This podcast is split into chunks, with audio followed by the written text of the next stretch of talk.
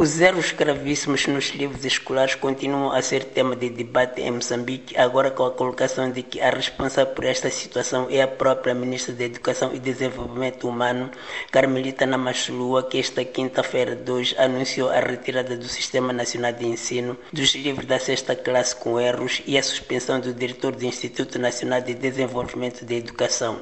O Conselho de Ministros deu um prazo de 15 dias para que a comissão de inquérito criada para apurar as responsabilidades pelos erros apresente os resultados da investigação. Alguns setores da opinião pública não acreditam que algum resultado seja apresentado porque neste país raramente as comissões de inquérito apresentam resultados do seu trabalho. Mas neste caso concreto dos livros escolares, para além do instituto que faz a avaliação dos manuais, existe também a figura da própria ministra que chancela que o livro possa ser publicado.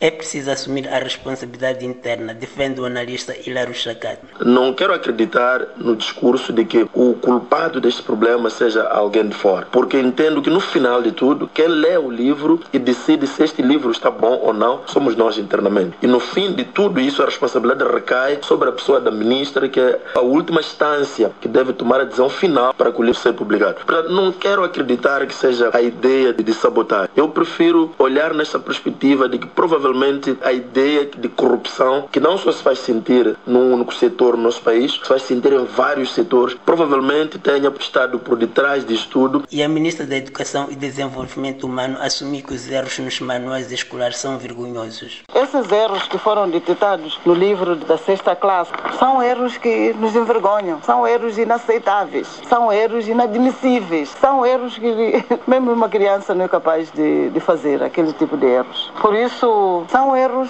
que são, como dizer, incompatíveis com aquilo que é a nossa missão. Entretanto, o analista Ilide de Souza diz que os erros foram detectados pelas redes sociais e não por uma instituição pública ou privada devidamente reconhecida, o que é muito grave. Isso significa que esta aposta nas gráficas estrangeiras é, é uma aposta que temos que repensar. E mais do que isso, faz-se um concurso internacional para conseguir-se um consultor e que este é que faz a mobilização individual da equipe de revisão, da equipe de, de elaboração de conteúdo, etc. Estamos a dizer que a educação de um país fica nas mãos de uma pessoa. Não, sinceramente, isto é grave. E depois, como sacar a responsabilidade de uma instituição que está no estrangeiro? Não estou a dizer que não é possível, mas uh, conheço as dificuldades que é simplesmente notificar uma entidade ou uma pessoa que está no estrangeiro. Refira-se que a Ministra da Educação e Desenvolvimento Humano anunciou esta quinta-feira 2 a retirada do Sistema Nacional de Educação dos livros da sexta classe com erros e a suspensão do diretor do Instituto Nacional de Desenvolvimento da Educação.